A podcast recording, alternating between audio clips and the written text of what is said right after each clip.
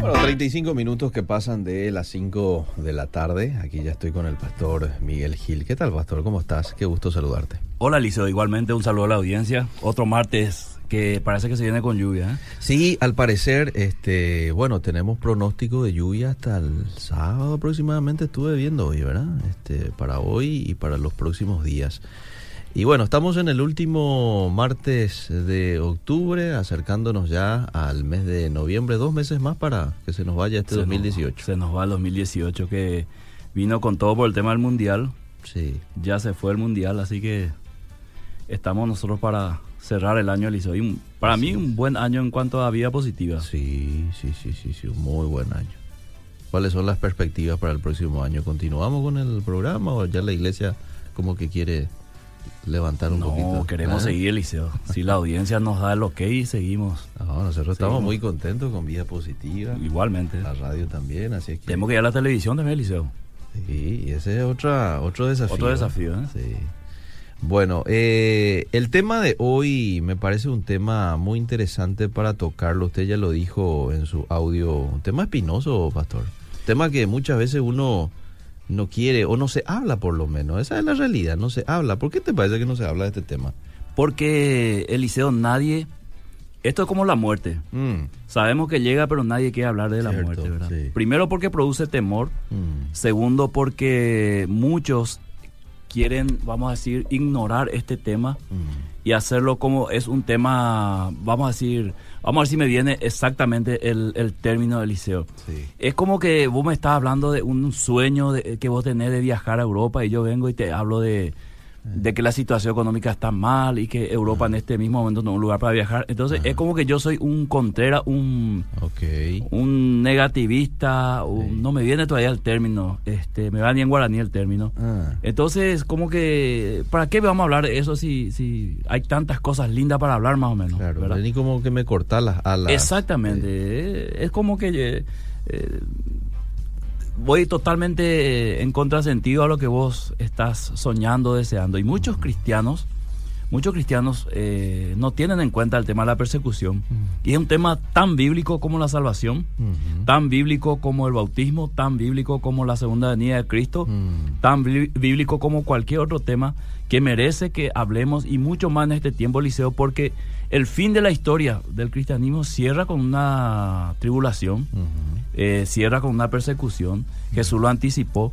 Entonces, no solamente eh, al cerrar el liceo, eh, Jesús siempre habló de que eh, el mundo nos odiaría, Mm. de que el mundo, como no somos del mundo, Mm. por eso es que el mundo no nos ama, porque si fuéramos del mundo, el mundo amaría lo suyo, dice. Sí. Entonces el cristianismo es una espina para el mundo, para muchos, para el sistema estamos hablando, ¿verdad? Es un estorbo para muchos, muchos gobiernos y mucho más hoy con todos los cambios que trae el siglo XXI, querido Liceo. Eh, segunda Timoteo capítulo 3 dice, asimismo serán perseguidos todos los que quieran llevar una vida piadosa en Cristo Jesús. Creo que versículo 12 está eso. Mm. Eh, la pregunta es ¿por qué? ¿Por qué vamos a ser perseguidos si queremos llevar una vida piadosa? Debería ser al revés, deberíamos ser aplaudidos, Mm. eh, recibidos, vamos a decir, inclusive la gente se tendría que pelear por nosotros, ¿verdad? Sí. Pero la, la realidad es que Pablo dice, los que quieren vivir piadosamente van a padecer persecución. Mm. Y este es el tema que queremos tocar hoy, el por qué vamos a ser perseguidos eh, y qué tiene que ver el, el- el tema de la persecución en nuestra fe. Es, es un propósito de Dios. No es que Dios está ahora ajeno a que su, su pueblo sea perseguido, que sus hijos sean perseguidos. Pero Eliseo, yo te voy a pedir que leas un informe de un ministerio llamado Puerta Abierta, que es un ministerio que tiene las estadísticas eh, acerca de las persecuciones cristianas. Tiene número exactamente actualizada y está bien actualizada 2017-2018. Así que te pido por favor que leas para que la audiencia tenga una idea más o menos como una introducción de lo que vamos a ir hablando. Muy bien, este es el informe. El cristianismo sigue siendo la religión más perseguida en el planeta. Uno de cada 12 cristianos en el mundo sufren persecución y un total de 3.066 han sido asesinados el año pasado por causas directamente relacionadas con su fe. La mayoría de estas muertes violentas se produjeron en Nigeria, aproximadamente unas 2.000 personas solamente el año pasado este, murió en Nigeria. Según la lista mundial de la persecución 2018 presentada este miércoles por la Asociación Evangélica de Apoyo a la Iglesia Perseguida Puertas Abiertas, Corea del Norte, que tiene 94 puntos y encabeza la lista por decimosexto año consecutivo, de los 50 países donde los cristianos sufren mayor opresión por razón de su fe, cerca de 300.000 cristianos sufren persecución bajo la dictadura comunista de Kim Jong-un. El cristianismo sigue considerándose como algo occidental y hostil. Los cristianos intentan ocultar su fe para evitar arrestos y ser enviados a campos de trabajo. La mayoría de los padres incluso evitan introducir a sus hijos en la fe cristiana por miedo a que se les escape algo si les preguntan por actividades cristianas. Esto explicó el presidente de la Asociación Puertas Abiertas de España, el señor Ted Black, durante la presentación de este informe, cuya principal conclusión es la tendencia al alza de la opresión y la violencia anticristiana en el mundo. En el top 10 de los países con más riesgos para vivir el cristianismo figura también Afganistán, este, luego de Corea del Norte, Afganistán con 93 puntos, Somalia con 91, Sudán 87, Pakistán 86, Eritrea 86, Libia 86, Irak 86 y Yemen 85. Pese a ocupar el quinto puesto, Pakistán es la región donde los cristianos sufren mayor brutalidad. Si solo se tiene en cuenta el nivel de violencia, este país asiático ocupa el primer puesto. En 2017 fue la región donde más iglesias y propiedades eclesiales se destruyeron, un total de 168. La mayor causa de la persecución es la opresión islámica. interesante, ese, interesante para anotar, sí, sí. sí. En 2016 se registraron en Pakistán 110 casos de cristianos detenidos y condenados sin juicio previo, 700 secuestros y 83 violaciones. El estudio determina el nivel de persecución de cada país teniendo en cuenta la combinación de dos indicadores. Por un lado la violencia y por otro la opresión que viven los cristianos en diferentes ámbitos de su vida, privada, familiar, social, nacional y eclesial. Esto explica, según precisan los autores del informe, eh, el hecho de que Nigeria, que ha sido el país con mayor número de cristianos asesinados por sus creencias religiosas, ocupe el puesto 14 de la lista o que Pakistán ocupe el quinto pese, pese a alcanzar la puntuación máxima de violencia anticristiana, seguido de Nigeria y República Centroafricana. La violencia no lo es todo, leo todo, ¿verdad? Sí, sí, sí. La opresión tiene un impacto mayor y más duradero en la vida de las personas que la violencia. La opresión es la que se consigue que las personas se vayan aislando y terminen por dejar su fe. Fue lo que Otro dato importante para anotar, eso. Primero lo del Islam. Sí. Y ahora la consecuencia de la opresión en cuanto a la fe. Sí. El abandono de la fe de muchos por, por causa de eso. Y que esto hay una profecía bíblica también, con relación a esto. Exactamente. el informe tilda además de que especialmente es preocupante la situación en Libia, en India. Eh, ambos países tienen ocho puntos más que en 2017 en el caso de India, esto se debe principalmente a la escalada cada vez más rápida del radicalismo hindú. España, el segundo país europeo con más ataques. Los ataques a la libertad religiosa también aumentaron en España. En 2016, por ejemplo, se registraron 208 agresiones contra este derecho fundamental frente a los 187 del año anterior. En el 70% de los casos, la Iglesia Católica fue el blanco, según recordó la directora del Observatorio sobre Libertad Religiosa en España, la señora María García, durante la presentación de este informe. España es además el segundo país de Europa con más ataques a los templos después de Francia, según los datos del Observatorio de la Intolerancia y la Discriminación contra los Cristianos en Europa con sede en Viena, que ha colaborado este año en la elaboración del informe de Puertas Abiertas. Este estudio señala que de los 101 ataques a iglesias y otros edificios cristianos, 30 se dieron en España. Segundo país de esta categoría tras los 41 ataques registrados en Francia. La libertad religiosa está amenazada ya que crece el miedo a manifestar las propias creencias debido a los ataques contra los creyentes o contra los lugares de culto, subrayó García, quien advirtió de los riesgos del laicismo agresivo impulsado por determinados partidos políticos que provoca que se margine la religión en la vida pública y se ridiculice a los creyentes.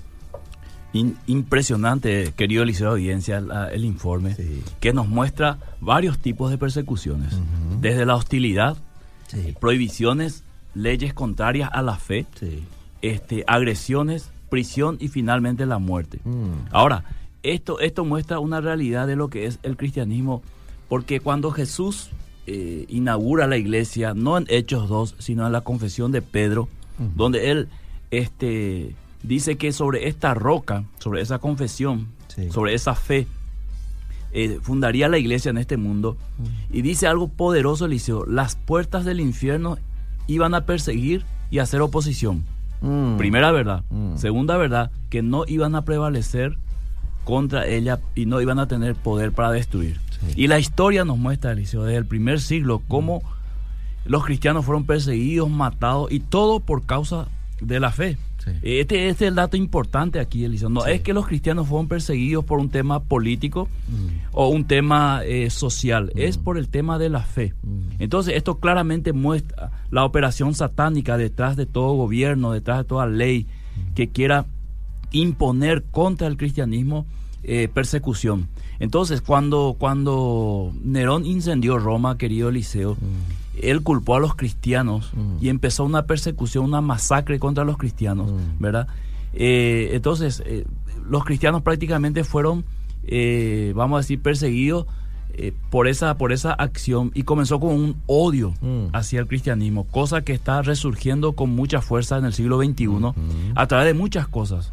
Número uno, el Islam, mm. que considera prácticamente eh, a los cristianos como una oposición a su fe. Ya hemos hablado en, programaciones, eh, inclusive explicamos claramente lo que la relación que tiene eh, una de las religiones que más está creciendo. Mm. Y no es coincidencia que Europa se haya vuelto anticristiano, ¿verdad? Mm. siendo un continente cristiano. A 501 años de la reforma que, festejamos mañana, Europa está vacía de Dios hoy, ¿verdad? Entonces, eh, nosotros tenemos que entender por qué, por qué los cristianos son perseguidos, o en otras palabras, por qué Jesús anunció la persecución, por qué Pablo anunció la persecución en el libro de Timoteo que leímos recién, los que quieran vivir piadosamente para padecerán persecución. Hay una razón, Eliseo, o algunas razones que yo quedé compartiendo con la, con la audiencia. La primera razón es porque así persiguieron a los profetas que fueron antes de nosotros. Mm. Y este versículo para entender tenemos que ir al campo de los profetas. Mm. ¿Quiénes eran los profetas y qué hacían? Por eso se les perseguía. Y atender estos datos, Eliseo. ¿Por qué la iglesia tiene que ser perseguidos como fueron perseguidos los profetas? Mm. ¿Quiénes eran los profetas? Aquellos que se oponían a la injusticia y denunciaban el pecado. ¿Entendés, Eliseo? el, el, cristiano, el Hijo de Dios, mm. está puesto como luz y sal y una de sus funciones es oponerse a la injusticia y denunciar el pecado, ¿verdad? Segundo lugar, este, los profetas llamaban al arrepentimiento al pueblo. O sea, le decían al pueblo que por sus hechos debían arrepentirse y volverse a Dios. Y eso para el mundo es incómodo. No es un mensaje agradable que te digan deja tu adulterio, deja de robar, deja de ser corrupto eh, y otras cosas más. Entonces, es, exactamente, es un mensaje incómodo para aquel que está en pecado. Por eso es el mensaje que Dios nos ha dado. Entonces, porque llamaban al arrepentimiento. ¿Qué más hacían los profetas? Eran los que estaban fuera del sistema de corrupción. Mm. Los profetas eh, no participaban en ese sistema de corrupción que se aprovechaba del pobre, que, que en, los pleitos judiciales eh, eh, había, vamos a decir, coimas y, el inocente tenía iba a parar a la cárcel por una coima. Entonces los profetas estaban fuera de ese sistema corrupto, entonces por eso eran odiados y finalmente eran los que llevaban una vida piadosa, es decir, una vida consagrada, una vida apartada del pecado, una vida este diferente a lo que llevaba el pueblo normalmente en medio de una corrupción, en medio de una idolatría. Entonces, en pocas palabras, estos eran hombres que iban en contracorriente con el sistema, por eso eran odiados. Entonces, por eso ellos fueron perseguidos. Muchos profetas fueron, fueron matados, mm. fueron encarcelados, torturados, eso lo muestra la historia bíblica. Entonces Jesús cuando dice que, que, que nosotros íbamos a ser perseguidos también, porque así persiguieron a los profetas que mm. fueron antes de nosotros, nos están diciendo, mientras ustedes viven como los profetas vivieron, mm. ustedes van a ser objeto de persecución. Y cuando hablo de persecución, hablo de persecución en todas las áreas, no solamente esto de que te, te, te maten como ocurre en algunos países eh, en Medio Oriente, sino una persecución en el sentido de ser hostil contigo, tu compañero de trabajo, tu pariente. El sistema del mundo mismo, Eliseo, Mm. nos, nos odia porque nosotros somos personas que vamos en contra del sistema, ¿verdad? Y todo esto que viene, todos estos pensamientos a través de la política y a través de ideologías que se quieren plantar en nuestro país, claramente son ideologías y pensamientos que van totalmente en contra de, de lo que proclama el cristianismo, ya sea el aborto, el, el casamiento homosexual y todas otras cosas. Entonces, llega un momento dado en que los cristianos eh, son como la piedra en el zapato de estos sistemas.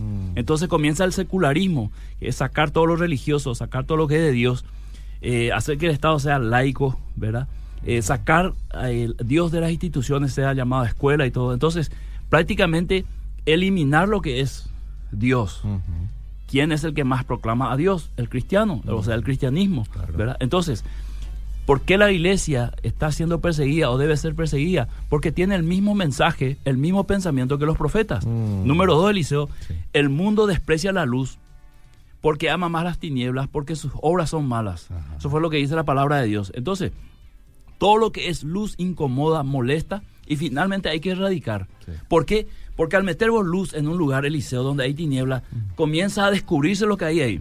Mientras hay un cuarto oscuro Mm. y vos abrís la puerta y mirás, no ves absolutamente lo que hay ahí. Sí. Una vez que prende la luz, se disipa toda oscuridad y se comienza a ver los detalles que hay en esa habitación. Entonces, el cristianismo es una luz, es la luz del mundo, entonces comienza a alumbrar y comienza a mostrar. Entonces vos tenés un compañero que está viviendo en adulterio y vos le decís, eso está mal, o está engañando a tu esposa, está haciendo sufrir a tu familia, esto no es lo que Dios dice, no es el diseño de Dios, comenzar a predicarle, Sí. eso es luz, entonces eso incomoda. ¿Por qué dice la Biblia incomoda? Porque el mundo ama más las tinieblas que la luz. Entonces, eh, voy a hacer una pequeña comparación aquí entre el Islam y el cristianismo para entender mejor esto. En países islámicos, los cristianos son perseguidos, encarcelados y muertos. Mm. ¿verdad? Eso está en las estadísticas, eso es de Sí. público conocimiento. En países cristianos no hay referencia a persecuciones ni hostilidades a, la, a los musulmanes. ¿Entiendes? Sí, sí. Entonces hay una total libertad. Cierto. sí. Acá en Paraguay hay, hay creo que hay eh, lugares donde ellos se reúnen eh, libremente, ¿verdad? No así si, si los cristianos van a algunos países eh, musulmanes, ¿verdad? Entonces, eh, los cristianos no consideran infieles a los musulmanes al punto de eliminarles, Ajá. como sí ocurre eh, en el Islam contra los cristianos. Entonces, esto va a ir aumentando en qué sentido? ¿Por qué? Porque el Islam es una religión que está creciendo Sí. con esta perspectiva, con esta como visión hacia los cristianos. Entonces, cada persona que se convierte al Islam va a tener esta perspectiva del cristianismo. Entonces, la, la persecución o la tendencia a perseguir a los cristianos va a crecer, ¿verdad? Así nomás, Eliseo, como lo estamos viendo. Eh, número tres, Sí. el cristianismo es un estilo de vida contra el pecado. Y el mundo está bajo tiniebla, enseguecido. Entonces a lo bueno llama malo y a lo malo bueno. Entonces el cristianismo va a contracorriente y choca, ¿verdad? Con todo su, su, su estilo de vida, su predicación, Sí. su cosmovisión, va y choca con el mundo. O sea, lo que el mundo está llamando bueno, aparece el cristianismo y dice, no, esto es malo, esto es pecado y esto trae estas consecuencias, tal cual como está ocurriendo. Y no vamos a irnos a ninguna parte del mundo, solamente quedarnos aquí en Paraguay, tal como está ocurriendo con el aborto o con, con la ideología de género, en que los cristianos se levantan y dicen, no, señores, esto no es así, esto va contra natura, eh, más allá de los argumentos que se pueda decir. Sencillamente nosotros decimos, esto no está bien, esto no va a traer bendición a nuestra nación, a nuestros hijos. Esto si se mete en la educación va a ser el fin de una generación, va a ser la destrucción de una generación. Entonces nos levantamos y nos oponemos, hacemos una marcha, hacemos eh, manifestación diciendo esto es malo para nuestra nación, no debemos permitirlo. Entonces, visto del otro lado, esto es como un estorbo. Entonces, ¿quiénes son los enemigos número uno del progreso? Los cristianos. Mm. ¿Quiénes son los que eh, son retrógrados y fundamentalistas? Los cristianos. Eh, los cristianos. Entonces, eliminemos a los cristianos, saquemos de- del camino a los cristianos para que podamos progresar como nación, Sí, ¿verdad? sí. Este, entonces, el cristianismo va en contracorriente y choca y aún bajo persecuciones ha crecido y se ha sostenido firme. Y esto la historia lo ha demostrado, hizo imperios como el imperio romano ha perseguido al cristianismo y no ha podido erradicarlo. Eh, es más, no es que después de la persecución el cristianismo se estancó, creció aumentó, avanzó Eliseo. No hay sistema y aquí se cumple la palabra de Dios cuando Jesús dice, las puertas del Hades, del mismo infierno, no va a prevalecer contra la iglesia, le va a hacer oposición, le va a perseguir, pero no va a poder hacer desaparecer el cristianismo hasta que Cristo venga y pueda tomar a sus escogidos. Entonces, eh, mientras haya cristianos en la tierra o iglesia en la tierra, se va a oponer al mal, al pecado, y eso va a producir el odio del mundo. Y finalmente, Eliseo, antes ya los mensajes, se repite la historia.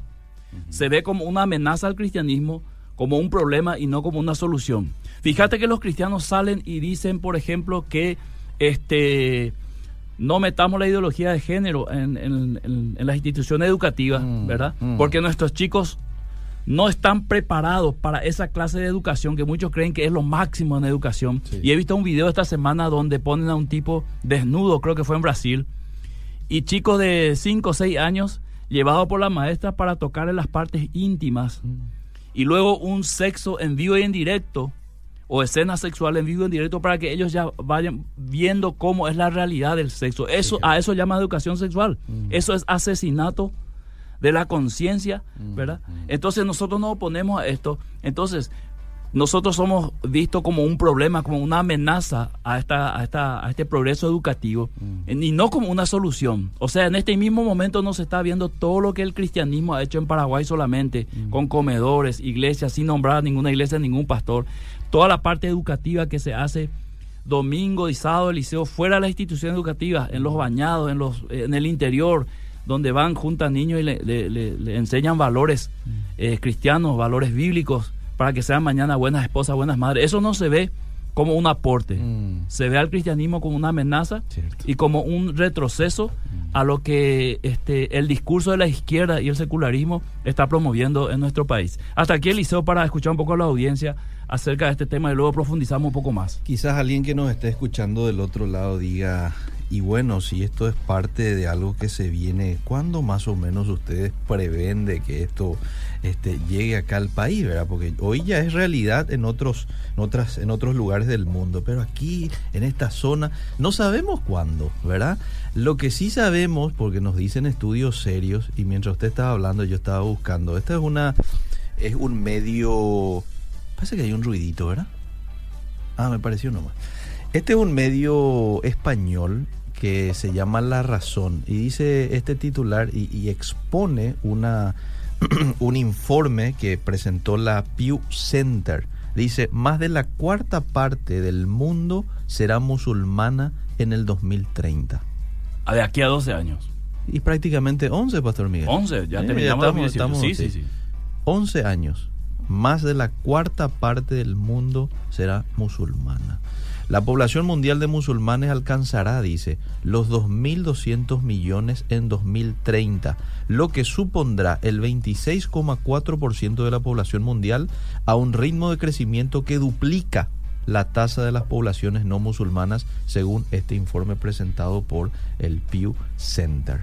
¿Mm? Por varias razones, dice. Primero porque ellos tienen hijos sin restricciones. Sí. Tienen varias esposas, más posibilidad de hijos. Sí y después porque se tiene que cumplir una profecía, Liceo, de que se tiene que levantar una persecución eh, a los cristianos y quien está más cerca de lograr esto es, es, es la religión musulmana y está visto esto. Y alguno no, no estará de acuerdo conmigo y respeto, pero esto está demostrado que es así, eh, no desde ahora, desde hace varios, varios años, Eliseo.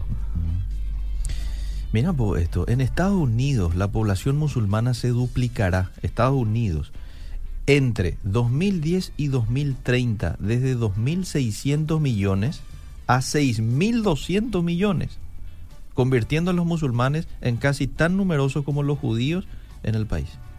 Tres veces más. ¿eh?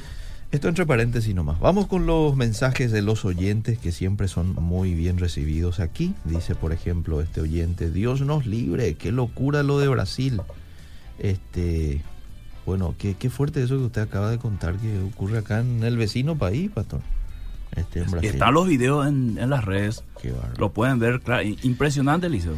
El Islam y la ideología de género, ¿qué tienen en común? Los islámicos son más creyentes y más fervientes que los cristianos, dice. La escatología islámica es igual a la cristiana. Y no sé si... En, en- en teoría es igual, pero ellos no están esperando al mismo, al mismo Jesús que nosotros esperamos. Ya lo explicamos en dos programas. ¿eh? Sí, sí. eh, que es totalmente distinto.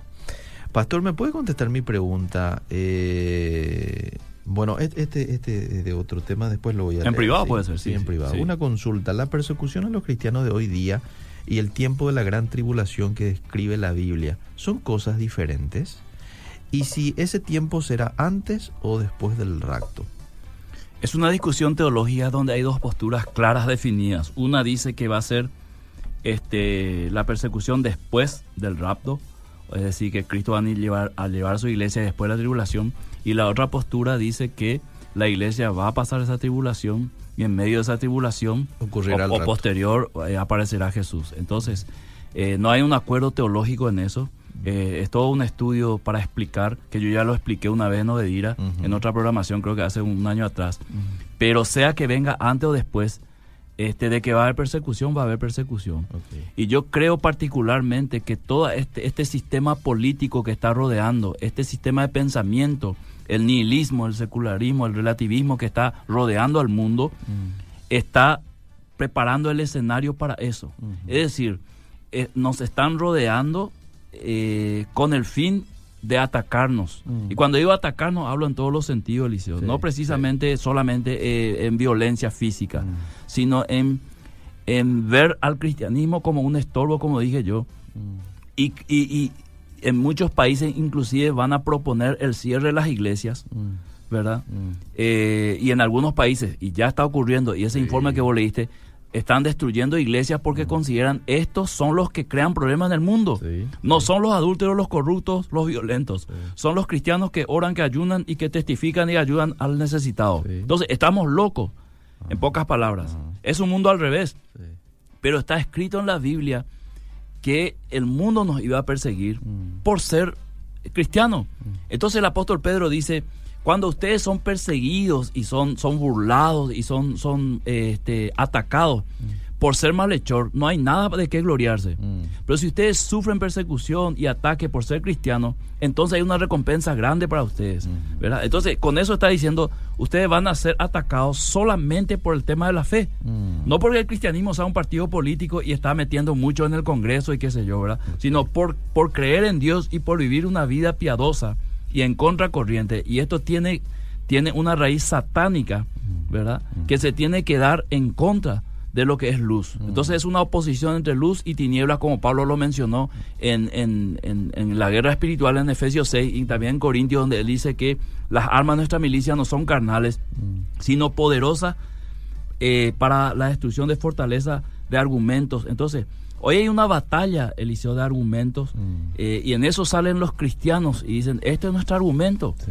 Nosotros somos personas de fe que buscamos este bien para la humanidad. Mm. O sea, queremos, queremos que, que el tipo que está teniendo dos, tres mujeres y está haciendo sufrir a su esposa y a sus hijos, sea rescatado, se quede con la que se casó y sea un padre de familia ejemplar. Eso es lo que queremos. Queremos que el mundo se vuelva a Dios, deje la vida de pecado de destrucción. Porque si el mundo se vuelve a Dios, el mundo va a cambiar. No hay sistema político, ya está demostrado en la historia, que pueda cambiar un país o pueda cambiar una, una sociedad. Pero está demostrado, sí, a través de la historia, que la conversión, la regeneración del ser humano ha traído cambios en la historia. Mm. Entonces, eh, escuchamos testimonios de hombres que eran violentos, eh, que estaban metidos en los vicios, en las drogas, en la delincuencia, han tenido encuentro con Dios y han cambiado su vida para bien. Eso, ah, de eso hay testimonio. Entonces, Sí. eso es visto malo en un sistema donde a lo malo llaman bueno. Sí. Qué notable, ¿verdad? El mundo vive al revés, sin, sin Bajo, bajo el Dios de este siglo, que es Satanás. Pastor, en Paraguay ya están a full adoctrinando con ideología de género, dice Ana Collante. Sí, hay todo un sistema que trabaja para eso. Sí. Y de esa manera se está preparando el escenario. ¿verdad? Sí, señor. Como usted Sí, dice, señor. nosotros estamos molestando. No se ahí. olviden que el año pasado, o creo que fue este año, que ya se estaba preparando materiales para este repartir los colegios, en las instituciones educativas.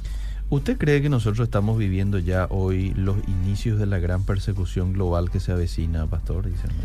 Y no quiero arriesgarme, Eliseo, a, a- a dar este, respuestas proféticas, Pero yo creo que así como vamos, fíjate, este siglo tiene apenas 18 anitos, Eliseo, Sí. y audiencia, y todo lo que ha acontecido. ¿Quién hubiera creído? ¿Quién verdad? hubiera creído hace cinco años atrás Mm. que íbamos a estar así, eh, apretados, Sí. apretados como nación para aceptar eh, leyes e ideologías que en otras naciones ya son eh, como normal? Sí. Estamos resistiendo como gato panza arriba, como se dice, ¿verdad? y no sé por cuánto tiempo más. Sí. Pero yo creo que el siglo XXI sin duda ha traído lo más cercano a lo que la Biblia habla de la gran tribulación, Mm. en todos los aspectos. Por eso la otra vez hablé del Islam, Mm. por eso hablamos de los días de Noé, porque calza perfectamente Eliseo. Las condiciones están dadas, y voy a dar algunos ejemplos nomás. Mm. La tecnología se ha encargado de acercar el tiempo y el mundo, Sí. cosa que era eh, eh, difícil a- en el siglo pasado, Mm, ¿verdad? mm. Eh, la- las cuestiones políticas, el resurgir de ideas que parecían que habían muerto, Mm. resurgen de otra manera y con más fuerza. Mm. Y no solamente resurgen, ganan adeptos, Mm. ¿verdad? Entonces, el hombre se está manifestando en contra de su Dios, de su creador. Y la, una de las formas de la manifestación de esta generación va a ser comenzar a perseguir a los cristianos, Mm. ¿verdad? Mm. Tal cual como ocurrió en la historia, este querido Eliseo. Y quizás alguien diga, Pastor Miguel, del otro lado, este, pero siempre hubo maldad, Pastor Miguel, como, como, como hoy, ¿verdad? Pero parece ser que nunca de manera corporativa como hoy, ¿verdad? Siempre hubo exactamente Eliseo, Mm. pero hoy es, es todo un sistema mundial Sí.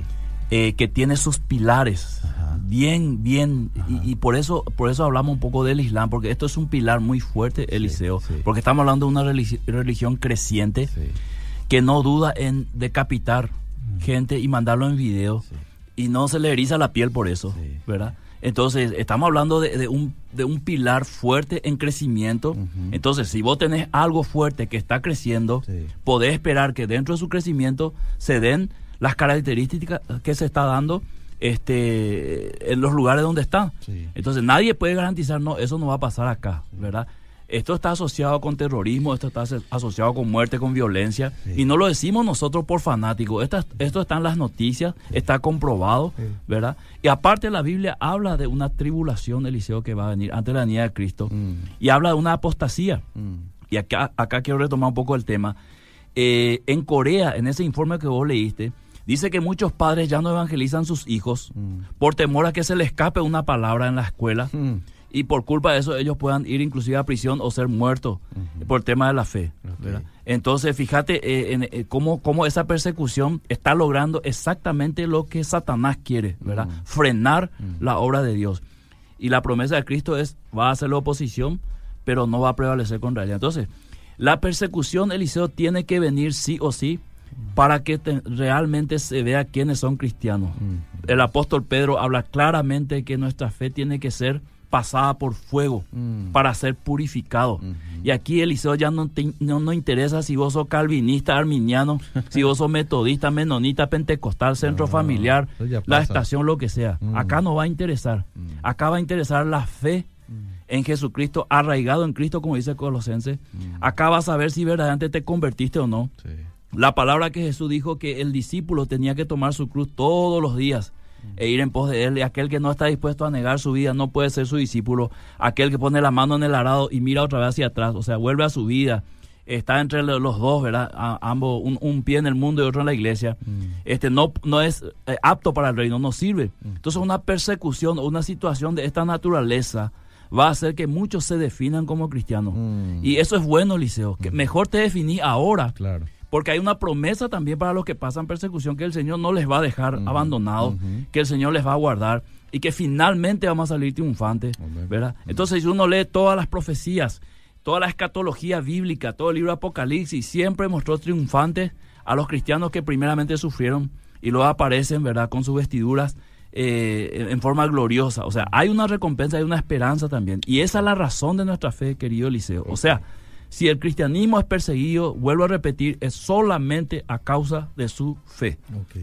Bueno, usted me dice, ¿quiere más mensajes? o Vamos a, Vamos a escucharle a la audiencia, Eliseo. Bueno, dice Pastor Gil, pasa que los musulmanes tienen por procrear como, como conejos, o tienden probablemente quiso escribir, Y los del otro continente optan por no tener hijos, se está refiriendo a Europa. Ese es el detalle. Aparte, van a extenderse por toda la tierra, excusándose por la guerra en sus países.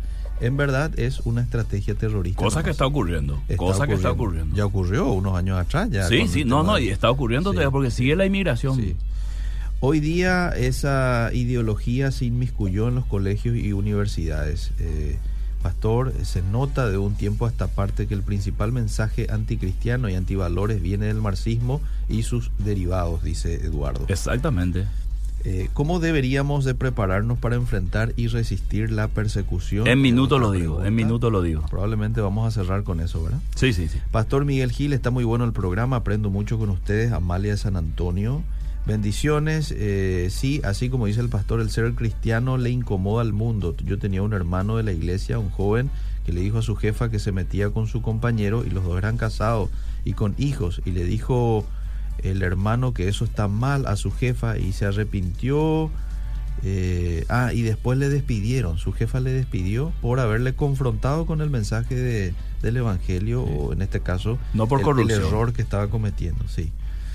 Buenas contracorrientes, genial el programa, buenísimo, instructivo, muy bueno el tema que están tocando, dice eh, Leticia. Muy bien, voy al siguiente mensaje, está muy bueno el programa de hoy. Saludos para el pastor, como siempre el programa excelente, eh, pero no hace falta ir tan lejos. La primera persecución la tenemos ya en la iglesia misma, dice. y bueno. Eh, también voy a mencionar eso, Liceo, al cierre. Sí. Qué gusto escucharlos, dice gracias por estar allí. Hoy día en el mundo la persecución es en base a la censura y la dictadura de lo políticamente correcto impuesto por ideologías mayoritariamente de izquierda. Ejemplo, si decís que sos contra el aborto, sos machista. Si sos contra el matrimonio igualitario, sos homofóbico. Si te opones a la legalización de la marihuana, sos retrógrada. Tal cual, Eliseo. ¿Cierto? Tal cual. Es el, el marxismo en su máxima expresión. Sí. Y bueno, y este último mensaje que lo leo para después luego eh, seguramente ir cerrando. Siempre lo escuchamos, muchas gracias de, todo corazón por tanta buena enseñanza referente a la confesión de Cristo sobre eh, ti, en ti edificaré mi iglesia, de eso se agarra mi suegro diciendo que esa es la iglesia católica y que por eso nosotros estamos equivocados. Porfa, si puede dar alguna opinión. Sí, la iglesia católica tiene como base eso para decir que Pedro fue el primer papa, ¿verdad? Eh, pero eh, hay que estudiar un poco la historia para ver cuándo apareció el primer papa que contradice eso, ¿verdad? Eh, entonces, no es nuestro tema, pero no, tiene fundamento para decir que la iglesia católica es la iglesia verdadera. La iglesia verdadera es aquella iglesia que está en la fe de Pedro y la iglesia católica en, en toda su, doctrina tienes cosas totalmente contrarias a las que Cristo y la palabra de Dios enseñó. Entonces, eso a modo de, entre paréntesis. ¿Cómo actuar en la persecución, querido Eliseo? Buena pregunta. Eh, número uno es orar la oración de Jesús por Pedro. Mm. Jesús oró por Pedro cuando dijo que Satanás iba a zarandear a los discípulos como a trigo. Dijo, yo he orado al Padre para que tu fe no falte. Ah. O en pocas palabras, para que tu fe no se debilite. Y aquí hay que entender muy bien que en tiempos de persecución eh, lo que realmente el enemigo quiere hacer es debilitar la fe mm. a fin de que nosotros renunciemos a la fe mm. y con eso termina la persecución. Mm. Entonces, la oración es Señor, ahora que todavía estoy en tiempo de paz, fortalece mi fe para que cuando venga tiempos difíciles yo me sostenga como el árbol, ¿verdad? Mm. Eh, aferrarse a la promesa que las puertas del Hades no van a prevalecer. Mm. Por más que venga una persecución, Eliseo, mm. siempre hay una esperanza de victoria y que el Señor es nuestro escudo, eh, nuestra fortaleza. Si Dios permite la persecución, en tercer lugar, es con un propósito. Y hay gran galardón cuando es por causa de Cristo. O sea, cuando vos estás sufriendo por causa de Cristo, hay una promesa grande y un premio grande para vos.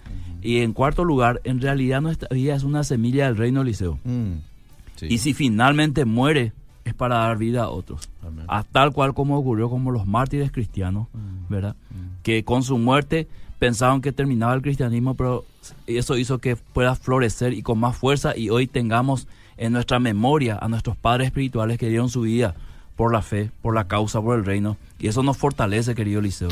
Así que eh, para reflexionar nomás, quiero decir algunas cosas. Mm. Que la persecución no sea farisea, mm. es decir, que no venga de los que conocen la palabra de Dios. Mm. Y a eso se refería el oyente, ¿verdad? Que ahora mismo nos trozamos entre creyentes, ¿verdad? y que cuando venga la persecución como que este, no nos va a sorprender si ahora ya no estamos trozando, como dicen los adolescentes. Mm. La persecución siempre ha sido purificador de la fe, querido Eliseo, Mm. ¿verdad? Cuando hubo persecución, siempre hubo un remanente fiel que salió a flote y los que ñembos cristianos desaparecieron. Mm. Sí. Eh, es para manifestarse la apostasía como una señal a la venida de Cristo. ¿verdad? O sea, tiene que haber una persecución y ahí unos cuantos van a renunciar y van a decir, en realidad yo no soy cristiano, yo me iba nomás, ¿verdad? Este, me gustaba obedir a nomás, no. El mundo, que es un sistema, nunca fue amigo del cristiano y el que quiera ser amigo del mundo se constituye enemigo de Dios. Sí, señor. A Así tal es. cual como dice la palabra de Dios. Así que persecución se viene gente y no es ninguna eh, sorpresa que yo lo diga. Mm. Ni tampoco queremos alarmarle Tampoco, a la gente, asustar, exactamente. atemorizar. Simplemente queremos decir algo que está Es, en la Biblia. es una realidad. Sí. Y no hay que ir lejos, que Muchos cristianos que están escuchando la radio seguramente han experimentado persecución familiar, laboral, ¿verdad? O, o amistades Sí. por causa de ser cristiano. Solamente por eso, Cierto. por nada más. Son buenas personas, pero tienen una fe en Cristo y eso hace que el mundo, lo que le rodea, el pequeño mundo que le rodea, les odie. Bueno, para la gente que pregunta, ustedes lo pueden volver a escuchar este, y ver también en el Facebook de Radio Bedira el programa íntegramente, porque a veces uno no puede escuchar íntegramente a esta hora de la tarde, ¿verdad? Este, le surge algo, entonces lo puede volver a, a- a mirar allí. O lo puede ver también en, el- la página web de nuestra radio, www.bedira.py. Está llegando, sí, 41 minutos. No hay uno o dos mensajes más. Sí, le leo, le leo, le leo. ¿Cómo Así no? cerramos con la audiencia. Pero claro que sí, ¿cómo no? Dice, a ver, ah, qué buen tema, Pastor Miguel, gracias por haberlo tocado. Dice, escucha porfa mi audio fuera del aire. Ok, Gustavo le envió un audio, ya vamos a escuchar enseguida. Vamos a escuchar. Eh, el sueño de Erdogan, dice el presidente de Turquía. Bueno, esto lo voy a leer porque es medio larguito, pero muy importante. Gracias al oyente. Eh, a ver, más mensajes. Los mensajes del Facebook no leí casi hoy, pero agradecen mucho su participación. Aquí Lili, saluda, Karina, saludos de Santaní. Eh, mucha gente nos están escuchando desde Friesland también. ¿eh? Ahí está, quería saludarle a la gente de Friesland. Estuve el domingo en una conferencia para matrimonio. Sí. Escuchan obedir ahí, así que un saludo al hermano Marcos Gallardo, su familia, a Bertol, a todos los que eh, conocí el domingo. Mm. Gracias por la hospitalidad y la bendición que me, que me dieron ahí al salir de la colonia. Muy bien. Bueno, Pastor Miguel, gracias por haber tocado este tema. Yo creo que este, la fe de muchos se va a consolidar escuchando esto, ¿verdad? No es para temer, sino al contrario, es para agarrarnos más fuerte de nuestro Dios y prepararnos para algo que se viene, bíblicamente hablando. Ese es el propósito, Liceo, que, que puedas evaluar tu fe, qué clase de fe tenés, Mm. en caso de que venga una persecución, en caso de que vengan leyes que pueda este, ir en contra de nuestra fe. Hasta el próximo martes, querido Liceo. Si Dios nos permite, seguimos.